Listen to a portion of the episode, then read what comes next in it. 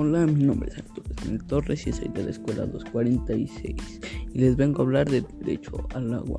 El agua es un recurso natural limitado y un bien público fundamental para la vida y la salud. El derecho humano al agua es indispensable para vivir dignamente y es, un, y es un vital para la realización de muchos otros derechos, tales como los derechos a la salud, a la vida y a un nivel de vida adecuado aunque no se menciona explícitamente en el Pacto Internacional de Derechos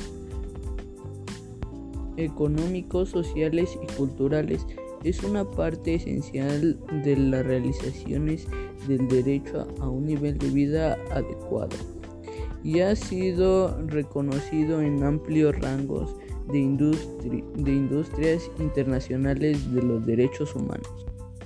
Todas las personas deben tener acceso a una cantidad suficiente de agua potable para prevenir, la deshidratación y mantener la salud básica con especial atención a los más vulnerables de la sociedad.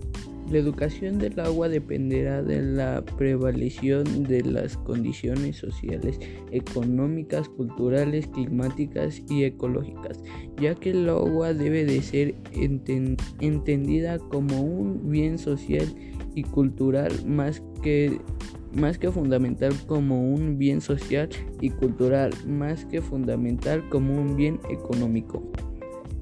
El derecho incluye las siguientes características. Disponibilidad. Todas las personas deben tener acceso a la cantidad necesaria para satisfacer sus necesidades básicas, mientras que la característica mínima de agua requerida. Calidad. El agua para uso personal y doméstico debe estar libre de sustancias nocivas.